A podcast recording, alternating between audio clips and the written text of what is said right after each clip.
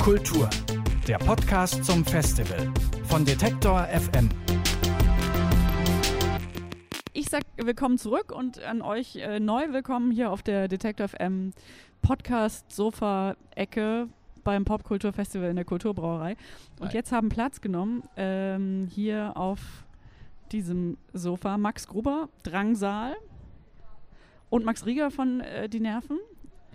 Also zwei Maxe, die ich versuche für die, für die Leute, die nur zuhören können, äh, auch ein bisschen auseinanderzuhalten im Gespräch. Und ihr seid hier zum Popkulturfestival gekommen mit einer äh, steilen These. Musik und warum sie scheiße klingt, ist euer Thema heute Abend im, im Talk. Ist das denn so? Ist ja gar keine These, was ist wie. Äh, nein, Weiß ja nicht, Musik klingt scheiße. ja, ja, die, okay. Natürlich ist es ein sehr reißerischer Titel. Ich Du hast, äh, ich kann ja auch mal kurz äh, liegen, dass Max sich den ausgedacht hat. es war eine, eine Eingebung. Eine, so eine Eingebung, die man manchmal Schnapsidee nennt? Oder? Nö, es war einfach bloß der Titel und der Titel stand lange, bevor wir überhaupt wussten, worüber wir überhaupt sprechen wollen. Und äh, Bis gestern. bis äh, vorgestern. Vorgestern. Und äh, genau, ja. Aber tatsächlich geht es in unserem Talk nur bis zu einem gewissen Grad darum, ob oder dass Musik scheiße klingt, sondern es geht eigentlich mehr darum, äh, wenn man so Musik selbst macht und die ganze Zeit mit Sound zu tun hat, dann stellt man sich die ganze Zeit die Frage bei einer Entscheidung, was klingt jetzt besser? Klingt es jetzt besser oder klingt es schlechter oder klingt es einfach nur anders oder so? Und kann man überhaupt sagen, ob was besser klingt oder nicht? Und äh, genau, wir- wir, wir führen so Beispiele vor von, von Musik, wo die Laien oder Konsumenten gesagt haben, nee, das geht gar nicht. Also das klingt wirklich scheiße. Wo selbst ja. der Endkonsument, Ja. der absolute Laie, sich einig war, das äh, geht so nicht. Aber das heißt, ihr seid schon auch äh, leicht fanatische Soundfrickler? Also es geht um eine technische Annäherung an Perfektion? Ähm, in dem Talk oder in, äh, in unserem eurem Leben. Musikerleben Ich kann ja auch mal sagen, in dem Talk gibt es auch ein äh, ganz gutes Gegenbeispiel, weil die Frage haben wir uns dann auch gestellt. Wie, was berechtigt uns eigentlich zu sagen, was dann tatsächlich schlecht und was gut ist? Und dem wollten wir aus dem Weg gehen, indem wir eben auch äh, das äh, geniale Gegenbeispiel gefunden haben der äh, Lo-Fi-Musik und von Bands, die eben, weil sie so schlecht klingen, in Anführungsstrichen so was äh, frequenztechnisch schlecht, äh, was Fidelity angeht, ähm, die, bei denen das eben den Charme ausmacht, ja. Dass man sagt so, okay, diese Band hat der schlechte Sound versaut und diese Band hat der hochpolierte äh, Hochglanz-Studio-Sound irgendwie versaut. Welchem Ende des Spektrums würdet ihr euch denn näher fühlen in euren Bands, Drangsal und die Nerven? Ich würde sagen, immer so eine, so eine gesunde Mischung aus allem. Ja. Ja. Wobei ich schon immer den Anspruch verfolgt habe, dass es halt so poliert und geglitz, glitzernd wie möglich. Äh, hä? Was? Schutter. Ja, der äh, klingt kacke. Nein, der klingt ja nicht kacke, der klingt einfach anders. Ja. Ich will, man soll keine Songs ausgrenzen, äh, weißt Es gibt ja aber auf der ersten Platte zum Beispiel auch so krasse Noise-Sachen, die ich in meinem Keller Ja. mit Headset aufgenommen Ja. habe. Die finde ich eben genauso gut. Aber ich wollte schon immer eher so diesen äh, Hollywood-Studio-Film fahren. Das alles äh, ist wie so ein gebohnerter, gewienerter Boden. Wie ein The Killers Album. ja. genau. Das ist ja nun aber wirklich Geschmackssache. Also gerade so ein Killers-Album, was ja wirklich au- auf, auf dem Ende ist des überglatt polierten Glanz, Hochglanz-magazinigem Pastell-Pop-Zeugs. Ähm, das verkauft sich ja trotzdem und es findet ein Publikum. Was heißt trotzdem, natürlich verkauft sich das ist ja auch nicht schlecht. Also so, Genau. äh, da muss man auch nicht drüber urteilen, finde ich. Das ist ja alles total cool. Wenn die Killers so klingen, dann klingen die halt so. Das ist ihr Sound, fertig. Ist das eine Erziehung? Ist das Publikum in eine bestimmte Richtung erzogen worden und wäre es gut, sie ein bisschen, wie soll ich sagen, ähm, die. Geschmacksnerven ein bisschen umzuerziehen wieder? Ich finde, das passiert gerade. Ich finde, es, das, ich würde es gar keine, also ich glaube, diese Erziehung ist so ein äh, Fluss eher, statt so eine festgefahrene Entwicklung, die irgendwann mal stattgefunden hat. Wenn ich jetzt so an, an Trap denke Ja. und wenn ich zum Beispiel an XXX Tentation denke Ja. und äh, an Look at Me, diesen, diesen riesen Hit, den der hatte, Der Äh, klingt, als hätte er klingt also wie- katastrophal, also so, äh, wenn man ihn mit anderem äh, vergleicht. Also der ist wirklich, der ist zu leise. Übel verzerrt, der knallt einfach überhaupt nicht so wie so Trap-Musik halt knallen muss auf, mit so einem Subbass und halt macht er gar nicht. Er ist halt einfach leer, aber ist trotzdem geil. Auf, auf meinen Handyboxen klingt er halt super geil. Ja, genau. Ja. Und das ist ja vielleicht auch so an das äh, Publikum, an die AirPod und iPod und äh, iPhone-User eher gerichtet. Und irgendwie, ich glaube schon, dass da eine ähm, Umerziehung stattfindet, was so Hörgewohnheiten angeht, gerade in populärer Musik. Wenn ich zum Beispiel so einen Billie Eilish-Song finde ich extrem interessant produziert Ja. und auch ganz anders als jetzt ich vielleicht ein Killers-Album. Deswegen, ich glaube nicht, dass man die Leute umerziehen muss. Ich glaube, die Musik erzieht die Leute um, ob sie wollen oder nicht. Wer war denn dann für eure eigene Musik- und Hörerziehung quasi verantwortlich oder prägend? Max. Max? Also ich, ich meine, ich habe äh, den Großteil meines Lebens eigentlich immer bloß den Radiosender gehört, den meine Mutter im Auto hat laufen lassen. Und dann ähm, hat sich die Musik mir erschlossen, äh, als ich als ich Musik gefunden habe, die ganz anders klingt. Und das hat mich total umgehauen damals. Also ähm, so Sachen aus den 90ern von den einstürzenden Neubauten. Dass, also ich wusste gar nicht, dass Musik überhaupt sowas leisten kann, dass sie so ganz andere Welten öffnen kann. Und ja, das war natürlich auch eine Soundfrage. Da, ja. Wie passiert der Schritt vom Musik hören und faszinierend finden zum erstens Musik selber machen und dann aber zum Musik auch selber produzieren und selber in der Hand haben, wie es klingt? Das ist eigentlich eine sehr logische Folgerung. Das selber machen wollen, wenn man von was wirklich so besessen und begeistert ist. Rausfinden wollen, wie das funktioniert und sich dann auch. Äh das Schöne, ich finde, ich bin ein sehr ungeduldiger Mensch und Musik ist so eine Instant Gratification Sache. Das ist nicht wie Abnehmen oder Muskelaufbau, wo man das Ergebnis erst nach sehr langer Zeit irgendwie sieht. Wenn du auf einer Gitarre was spielst, dann hörst du sofort, ob du es richtig oder falsch machst oder ob es irgendwie gut oder schlecht ist. Und so ist es mit ähm, Aufnehmen auch. Ich finde, man, es ist so leicht und so schön äh, natürlich, wie man sich weiterentwickelt und dass man sich weiterentwickelt.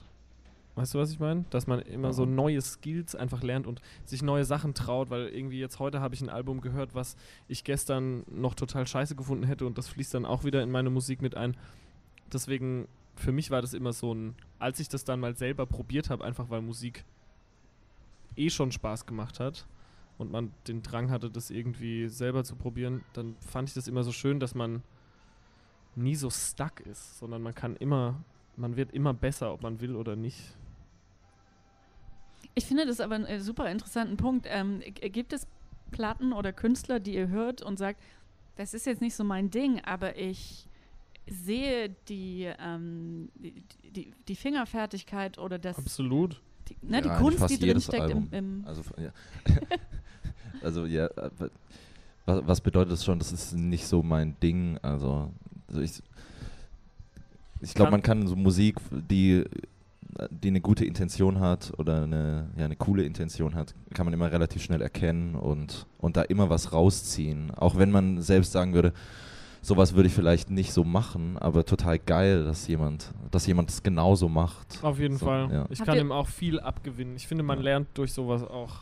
Habt ihr auch Produzentenhelden, die ihr, deren Sachen ihr bewusst anhört? Also nicht so sehr die Bands, sondern für die Handschrift dahinter? Ich finde es immer eine Kombination aus beiden. Ja. Ich finde zum Beispiel hier äh, immer noch, äh, du weißt es, Mechanical Animals von Marilyn Manson.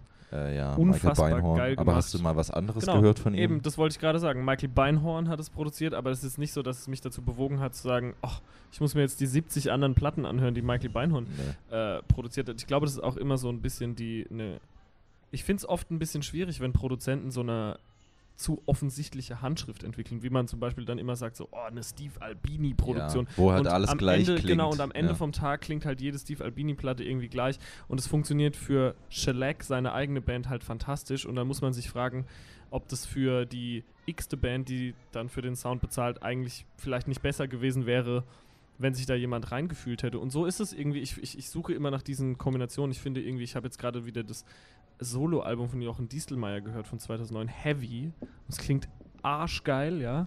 Und dann habe ich geguckt, wer es produziert hat. Das war irgend so ein Dude, der vorher eigentlich scheinbar nur so Hip-Hop-Sachen gemacht hat. Und so sowas finde ich immer spannend. Wenn man sagt, so, okay, hier ist ein Produzent und hier ist ein Künstler und die haben beide, sind beide auf einen neuen Weg zusammengegangen. Flood und die Smashing Pumpkins, Ja. sowas dann eher. Aber es ist jetzt nicht so, dass ich äh, sage so, oh, hier äh, Alles, was er macht, ist geil. alles, was Joe Barresi macht, ist einfach so geil. Ist halt, halt auch nicht Stimmt halt einfach nicht. Mhm. Reizt es euch denn äh, trotzdem auch mal mit jemand anderem zusammenzuarbeiten, um eine Platte zu produzieren? Oder seid ihr euch da selber genug? Oder Zum Beispiel, ich sag dir ja immer, dass ich finde, dass äh, du mit deiner Band endlich mal zu einem separaten Produzenten gehen sollst und Max lehnt es einfach ab und ähm, so. Ich lehne es nicht kategorisch du ab. lehnst es nicht kategorisch ab, aber jetzt gerade willst du es nicht machen. Was? Für die nächste Genau, Nerven. ja, ja. siehst Ja. du? Ja. Und aber für mich ist es zum Beispiel so, ich arbeite fürchterlich gerne mit Max zusammen, aber das ist jetzt nicht so, dass ich, äh, dass wir da so einen teuflischen Pakt haben, dass ich das jetzt mit keinem anderen mehr machen darf. Und das ist, glaube ich, auch immer sehr fruchtbar, wenn man immer wieder zusammenkommt und zwischendurch andere Sachen macht und das dann mitnimmt. So, ich werde versuchen, mit so vielen Produzenten zu arbeiten, wie es mir irgendwie möglich ist, um eben auch zu gewährleisten, dass ich nicht in so Muster verfalle. Und so bist du aber eben auch. ja. was mögt ihr denn besonders aneinander, an der Zusammenarbeit? Warum funktioniert das so gut mit euch?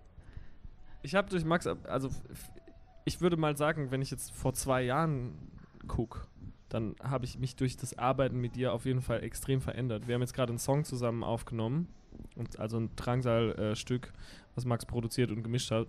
Und da war ich zum Beispiel viel entspannter, Ja. weil mir der Max einfach so auch gezeigt hat, was er kann und dass ich ihm vertrauen kann. Und dass er sich, wie ich eben schon gesagt habe, was einen guten Produzenten eben ausmacht, irgendwie reinfühlen kann und eine Vorstellung davon hat, wie ich das auch gut finden würde, ohne sich selber zu kompromittieren und ohne sich selber irgendwie zu kastrieren, sondern auch immer es schafft, seinen eigenen Geschmack zu treffen. Und du bist jetzt kein. Ich kauf dich jetzt nicht ein und sag dann so, gib mir den Max Rieger Sound oder mach's genauso wie ich will, sondern. Ja, Gibt's ja hoffentlich auch nicht. eben. Ja. Aber, äh, weiß nicht, ich arbeite einfach gerne mit Max, weil wir gut befreundet sind, weil wir einen ähnlichen Humor haben, weil wir uns immer gute Musik gegenseitig zeigen und weil es einfach eine entspannte Atmosphäre ist und äh, er, ich immer, vor allem immer sehr viel lerne. Und ich sitze da und gucke einfach nur zu und bin still, so gut es eben geht. ja. Macht es das denn leichter, wenn man gut befreundet ist, sich auch harte Sachen zu sagen? Oder ja, zu sagen, es funktioniert Fall. nicht? Ja, ja. Voll. Also jeder darf auch mal Choleriker sein. Das ist auch wichtig. Es muss auch mal passieren zwischendurch. Ja, das ist total geil. Macht Spaß. Wie, wie gehst du denn ran, wenn du neues Material hörst von Max? Es ist ein bisschen schwierig mit dem Max und Max. Hast du dann sofort äh, eine Idee, in welche Richtung du damit gehen willst oder könntest oder ihr gemeinsam gehen wollt? Oder ist das immer ein Die- Prozess, wo ihr. Neulich, als ich da war, äh, meinen Laptop dabei gehabt und dir so ein paar Demos gezeigt. Ja. Und da warst du auch direkt so, weißt du, was ich machen würde? Nein, nein, nein. nein. Ja. Das war zum Beispiel eine geile Idee einfach. Also, ja. Wa- Was ich eben höre, was, ja. Also ich höre eben und dann schaue ich, versuche ich es abzugleichen mit dem, was ich denke, was richtig ist und dem, was ich denke, was Max richtig findet. Und äh, ja, ich mache nur Vorschläge. Ich glaube, was auch wichtig ist, ist, dass man sich nicht so. Was du nie wolltest und was du jetzt, wo du auch rausbrichst, gerade dieses, okay, ich produziere nur diese eine Sparte von Bands aus. Ja, voll, voll uninteressant. Das ist, ne, und das, dass man dann so reduziert wird, also der Go-To Indie-Rock-Pop-Produzent. Das ist so, das ist the last thing you want, glaube ich. Ja, tatsächlich. Also, ja, ja. Keine Lust drauf. Bist du, ähm, äh, wie ist das Wort? Autodidakt? Hast du dir das alles selber beigebracht oder Ich hattest habe du es irgendwo nicht gelernt, ja. Ich habe es nicht gelernt. einfach nur rumprobiert und Ja, und die ganze Zeit halt es falsch machen und falsch machen und falsch machen. Und jedes Mal mache ich wieder irgendwas falsch, aber immer was anderes. Und vielleicht bin ich in 50 Jahren, mache ich es richtig geil. Darfst du dann endlich an der Popakademie unterrichten? Wird abgesehen von Max, wer, wäre denn ein, ein Traumkünstler, mit dem du mal arbeiten wollen würdest? Also jetzt offensichtlich ist es ja jetzt schon der das Highlight gefunden. äh, ich? Mit Ja. wem ich? Äh, keine Ahnung. Leute sollen kommen. Die Leute sollen kommen. Ja. Das ist ja fast schon das perfekte Schlusswort. Das Beste wäre was ohne Gitarren. Ja, das fände ich eigentlich mal ganz geil. Kein Wenn einfach die Gitarre einfach mal zu Hause Gitarren. bleibt. Also ohne Gitarren sollen die Leute zu euch Nee, kommen. die Leute sollen auch mit Gitarre kommen. Ich habe gerade eine ganz gute Mikrofonierung für Gitarren äh, mir neu ausgedacht. Die würde ich gerne mal in der Praxis testen. Aber ansonsten ohne Gitarre geht auch mal. Aber hast du überhaupt Zeit neben den Nerven? Ich hab, es klang so gerade so durch, dass ihr ähm, neue Sachen am Start habt. Äh, nee, also es dauert jetzt alles noch. Also Release ist für 2021 angesetzt. Ah, okay. Ganz grob. Gehst du mit euch selber, mit deiner eigenen Musik anders um als zum Beispiel mit der von Max Drangsal Max oder noch anderen Menschen? Ja, wenn, ich, äh, wenn ich selbst als Künstler dort aktiv bin, dann bin ich, glaube ich, ein bisschen. Ähm, dann habe ich eine, eine sehr, sehr klare Vorstellung davon, wie es klingen soll. Und dann äh, mache ich auch Dinge, die ich normalerweise nicht machen würde, einfach irgendwie, um mich auch selbst herauszufordern, immer wieder. Äh, ja, um, ja. Dann sage ich äh, viele weitere schöne Herausforderungen gemeinsam oder äh, getrennt. Max Rieger von Die Nerven und Max Grober Drangsal hier bei uns auf dem Podcast Sofa bei Detektor FM beim Popkulturfestival. Vielen herzlichen Dank, Danke dir. dass Danke. ihr hier wart. Pop Kultur. Der Podcast zum Festival von Detektor FM.